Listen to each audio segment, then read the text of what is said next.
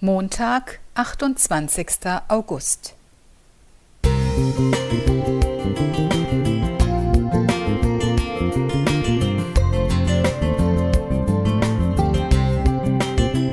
Ein kleiner Lichtblick für den Tag.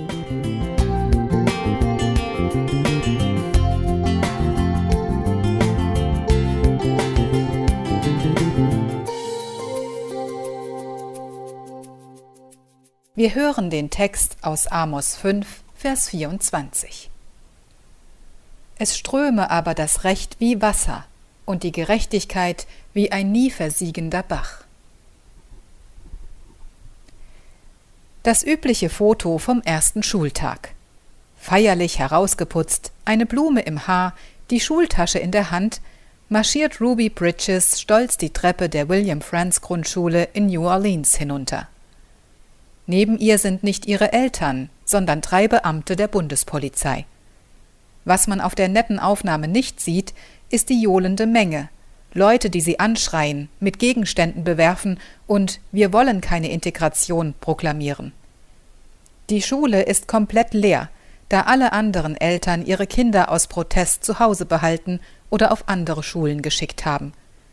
Sie wollen nicht, dass ihre Sprösslinge dieselbe Schule besuchen wie ein schwarzes Mädchen. Nur eine einzige Lehrerin ist bereit, sie zu unterrichten, Barbara Henry aus Boston.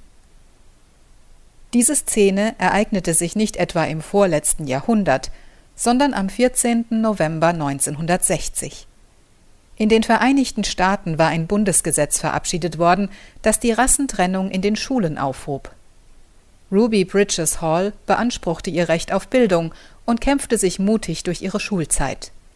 Als Erwachsene engagiert sie sich für die Bürgerrechtsbewegung in den Vereinigten Staaten.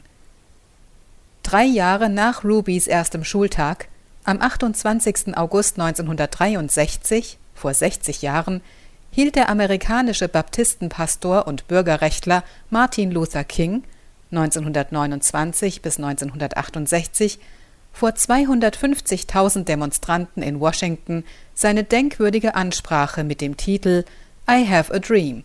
Ich habe einen Traum. In dieser Rede zitierte er auch den oben genannten Bibelvers. Wir können niemals zufrieden sein, solange wir auf Schildern lesen, nur für Weiße, und unseren Kindern ihr Selbstwert und ihre Würde genommen werden. Nein, wir werden erst zufrieden sein, wenn das Recht wie Wasser strömt, und die Gerechtigkeit wie ein nie versiegender Bach.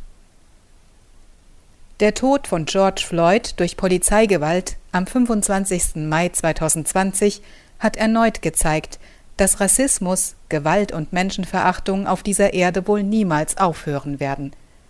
Aber jeder von uns kann in seinem Umfeld beginnen, jeden Menschen, unabhängig von Hautfarbe, Herkunft, sozialem Status, Geschlecht oder Religion, als von Gott geliebt anzunehmen und zu respektieren. Heidemarie Klingeberg Musik